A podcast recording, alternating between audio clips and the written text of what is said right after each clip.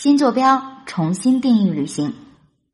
哎，大家好，在上期节目当中呢，彪爷有为我们讲到了丙中洛。那实际上，其实一提起怒江，有几个词的话呢，是大家都非常的感兴趣的。嗯比如说像这个慈龙教堂对啊，老虎灯。对对嗯，我个人哈觉得更出名一点的可能是澡堂会。啊，找到呃然后包括我觉得最让人感动的应该是多声部合唱。嗯嗯非常希望彪爷能不能给我们讲一些故事，或者是说呃当地亲身体验到的这些感受，因为呃怒江确实是一个很多人都向往的一个地方。嗯，对对对，我们说天境秘境怒江这个词是有原因的，因为对，因为现在怒江比如还没有完全被游客或者游人所知道，而且上次你说你也是才从怒江回来，我估计你这个兴奋度还还在还在，所以还是给大家能能详细的讲一讲。可以，呃，怒江这个地方应该在云南省里面，它是一个非常狭长的一个形状，而且是边境，它是属于边境，它是和缅甸交界，和缅甸交界啊，就是我们说的这个国境国境上的一个州府了啊，州所在地。那刚才宇涵老师也说了哈，包括多松木合唱啊、朗姆东教堂、早堂会这些，确实是这两年才逐渐逐渐在网上对进入人们的这种视野，特别是早堂会。我记得上次是因为一组相片在网上也去了轩然大波哈，那我们就从澡堂会讲起了哈。嗯那澡堂会呢，就是说是什么样的一个概念呢？是吧？其实这个地方它就是就是在怒江边上的一一个温泉泉眼流出来水，然后当地人就把它就是挖了以后刺从这个水塘小水塘，在这里可以泡澡的这个一个地方。澡堂会之所以那么出名，是因为大家都很好奇他们是不是裸泡。呃，对对对，确实是这样。它是傈僳族的一个传统的节日哈，它是这样的，它是呃每年的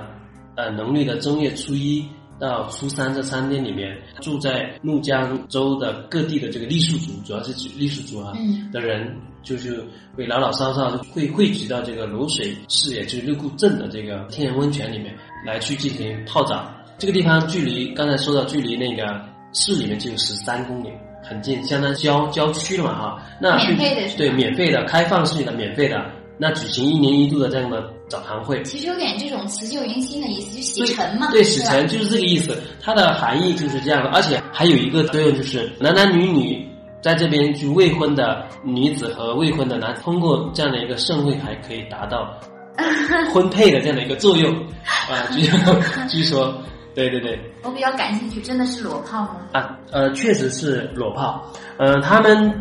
彼此之间是相互的尊重，坦诚以待。对，坦诚，非常坦诚，他们也不觉得什么传统的。我上次看到那一组图片，我就觉得那些拍摄者，所谓的摄影爱好者啊，嗯，就是可以这样说吧，镜头都已经戳到人家脸上了那种感觉去拍，这个有点过了。我就觉得非常的过分。作为一个所谓的摄影者，我觉得应该首先要尊重别人啊，尊重他人，因为他这是他们的一个习俗，这是他们当地的一个生活方式。可能他们当地人觉得心里不舒服啊，但是他们又那么淳朴，他也不说要打你啊什么之类的，不会。所以我这次去的时候，也确实遇到他们当地人在泡，但是没人没有那么多了，嗯，啊，他们会选择在就是晚上晚上就是下班了以后，呃，干农活回来以后，陆陆续续继续在那里去泡。其实这是个天然大澡堂。对天然的大澡堂，嗯它因为赋予了这个傈僳族的这样的一个呃传统节日在里面，传统节日，因为刚才说了，每年呃农历的正月初一到初三这段节日，他们会全部过来在这边其实。我觉得很多东西是在没有外来的一些东西呃进来的时候，它是它保持的比较纯真纯因粹，为它的这种传统在于说，哎，我的认知就是在这里的，我认为这并不是一个呃，像咱们可能很多人会戴着有色的眼镜来看待这个事物，但对他们来说，只是生活的一个部分。生活的一部分。对，而且他们认为这个没什么，这这他们的认知，就他们可能他他们的认知，他们的眼界就觉得，呃，这是非常非常好的一个一个东西，他不会往多的方面去想。所以说呢，澡堂会这个地方呢，就是大家去的呢，我觉得还非常值得去，可以泡泡脚啊，在里面泡泡脚，那个水很很奇特啊，嗯。就在怒江的江边，嗯。从一棵大树底下，就是一块一个石头里面就流出来了，水非常的烫，源头那里的水非常烫。我当时测了一下，大概有多少泉眼？呃，泉眼只有一个，嗯，汤池呢？汤池倒是有好像有十来个汤匙，它从高到低这样排下去，最高的地方就是泉眼离泉眼最近的地方。就最烫的地方。你应该见过那个丽江那个叫三眼井嘛？嗯就丽江城古城里面那种三层的那个水井，嗯，对，它就那种样式的，就是最最干净的水会处于最上面的源头完之后在流出来。德宏也有这种树洞温泉。对对对对对，而且我很奇怪，我说哎这个水好烫啊，然后当时我还去喝了一下，嗯，然后呢水温应该在六十度左右，六十到七十度之间，当时测了一下，然后它这样一层一层的流下来，那它的温度也是这样递间的在变化。啊不会变化，它就是保持温度，只不过说因为太烫了，我就当天就人为的就冲入一些啊凉的冰凉的泉水在里面去，那把那个温度降低嘛。对，当时我们我也在里面它泡一下脚，这个是嗯、是完全开放的，然后对所有人对所有人都是完全开放的，就你只要愿意你就去里面，去在那里就是泡泡脚也好，泡泡澡也好都 OK，我觉得这点很好，我觉得很好。确实非常棒。那大家去的话，也可以去澡堂，会未必能够感受得到，因为它是有固定的时间固段定的时间，对但。是我觉得温泉大家还是可以去感受。对对对，温泉这个呃是非常值得体验的。那说到这个 澡堂会完了以后呢，我觉得这里离六户镇我们说的泸水寺比较近啊，嗯，那就说说一下这里的一个师生部合唱团啊。对，非常的出名。嗯，四声部我们这一次去呢，专门也去拜访和体验了一下他们这个师生部合唱。嗯他们都是由傈僳族当地的傈僳族村民，所以他们就是呃信奉这个基督教的这个村民，他们白天去地里面干活，晚上嘛就聚到教堂里面去练练歌啊，就有点像现在的广场舞啊。但是我因为傈僳族的多声部合唱，我有听过，然后我觉得最神奇的是，其实你一句都听不懂，因为他们是傈僳语在唱，但是不知道为什么那个时刻你就觉得特别感动。对我说一下我的感受，当时我就站在舞台边，他唱了一个呃用傈僳语唱了一个手语舞的这样的一个歌曲，全部是傈僳语，差不多这首曲子唱了五分钟。我当时一边录像，让我的眼泪哗哗哗一边一边流一边流下来。这是至今为止我唯一在听着歌曲，在这种现场听着歌曲被感动的流泪的一次，所以对我的内心的触动非常大。我说为什么我听过也听过很多，包括教堂里面唱经啊什么的唱，诗，都都唱诗班哈，唱的这些都没有。这一次就着实让我感动对，。非常的奇特。我觉得，因为那个多声部合唱，它没有任何的伴奏，对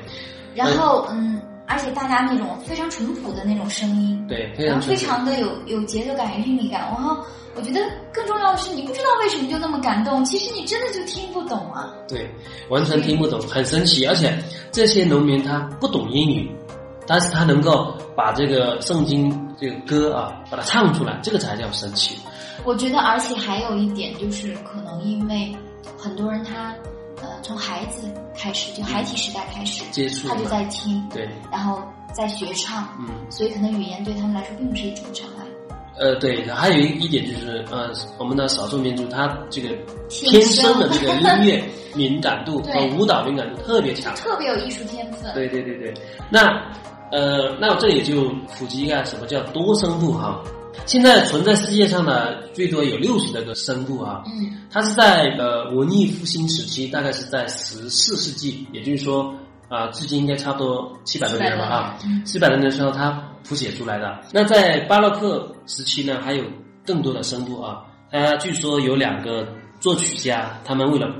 竞争啊，竞争啊，就是就是比赛啊，嗯就创作专门的这歌曲。掐？对，就有八十多种，就八十多个声部嗯啊，但是现在已经失传了哈但。是，但这个声部它指的是什么呢？是这样的啊，那声部可能我们简单的、通俗的理解，可能就是比如说合唱里面的高音、中音、低音这样的一个和就，不同的声音对不同的声音组成的，称之为声部啊。那那您说到这个四声部，那肯定是四种。对对对对，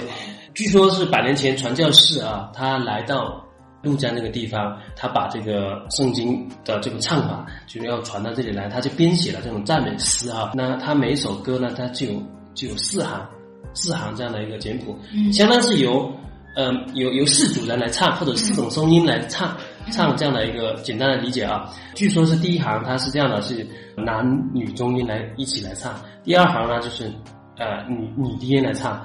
第三行呢就是男高音来唱；第四行呢就是男低音来唱啊。那他们就称之为叫四声部。就是呃，大体上呢是这个四个部分组成，但实际上在这个当中又有相互的配合。配合对，同时在唱。呃，可能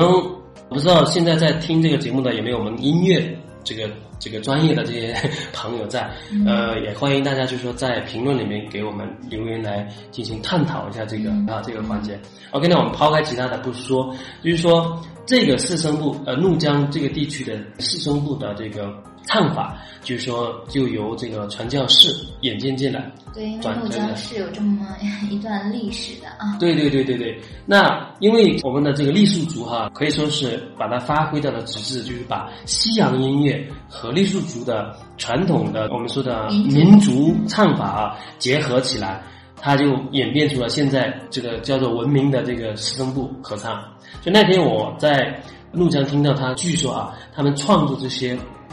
歌曲的的都是有傈僳族非常有知识的这个人来创作的，可以说是他是一个真品没有怎么流传过，但是我已经就想办法把那天我们录制的这个音乐，我想就是到时候可以播放一段，节选一小段放进来，大家可以唱一下，唱一下哦，真的是当时我听的我感动的，哇，那个眼泪流下来，这是我活这么大。第一次就是听着音乐，非常的能够触动的，已经完全是触动了心灵。所以说呢，就是说大家去了怒江，一定要去呃感受一下这个多声部的这个合唱。他们是每天都有吗？还是要挑选时间？呃，一般是这样的，在周末做礼拜的是一定有啊，他们会对平常如果你要比如你靠运气，对靠运气，但是周末去的时候就可以听得到他们的这个唱诗四声部的唱法来把它。啊，唱出来。那说到这个多声部合唱的话，那肯定大家又会联想到老母灯了。嗯，为什么会联想到？是因为这一带呢，全部有很多教堂，教堂对，非常有名的教堂，比如像次中啊，嗯，非常的有名。那我们来说一下老母灯哈，呃，老母灯这个地方，它是在那个福贡县的怒族乡，它这里就全部是怒族了。嗯，呃，它距离六库镇。就是我们说的怒江州府啊，有一百一十公里这样。那老母灯就老是老师的老母，就是那个一个女字旁一个母字啊。老母灯灯是登山的登，老母灯它的怒族语的意思就是人喜欢来的地方。嗯，对。而这个地方是在一个山崖上，然后那个底下就是滚滚的怒江，然后有点登高望远的这种嘛。然后就刚好在这个他们村子的这个前面，靠靠着悬崖的地方就有一座教堂，这个教堂非常的神奇。它这个地方距离昆明有差不多六百五十公里啊，如果开车过去的话，距离怒怒江州府刚才说的是一百一十公里，距离宝山有两百五十公里，啊，这个地方是只能是自驾去可能是最好，坐车的话还不好走。从大路上我们说的那个省道，大路上到这个地方还有十几公里爬山路才能到这个地方。那这个地方有三个，我觉得我个人觉得比较有意思的人文体验。嗯。一个是怒族的同心酒，什么叫同心酒呢？对，就是两个人男女，然后呢抱着来一起来喝同一杯酒啊。那还有一个叫三江并流，三江并流这个比较有名，非常有有名。就是一般情况就是你去的话，我那天也被整了哈，就就男的坐在中间，左右腿上坐着两个姑娘，然后三个人一起来喝一杯酒，然后。在你们三个的背后，还有一个人在给你加酒，对，所以称之为三江并流，非常的形象啊。然后呢，这个地方还有非常著名的手抓饭啊，太好吃了！我跟你讲，一说到吃的，你是不是又忍不住了？所以说，当时我们去的时候，就刚好把这些全部体验了。我觉得它跟景颇族的手抓饭有什么区别吗？还是差不多？嗯，差不多，但是它的料会更更好。比如说，我们那天去的时候，一只鸡砍了会排在里面，然后一只应该是半只小烤乳猪会排在里面，嗯，然后呢比较大，所以说呢就是吃起来，而且那种肉啊全部，呃，怎么说呢？没办法怎么形容，太好吃了。不能听吃的环节。对对，那我这里要说的就是说，呃，老母登这个地方，大家去的话，它绝对是一个拍照和体验这个怒族人文的这样的一个。一个地方一定要去体验一下，一定要去体验，而且是自驾的方式去啊，自驾的方式。嗯，目前三个客栈可以接待在里面，一个最主名叫幺五零客栈。刚才呢，彪爷为我们分享了很多关于怒江的一些人文的内容，那么也希望大家如果有机会的话，可以亲身的去体验和感受一下。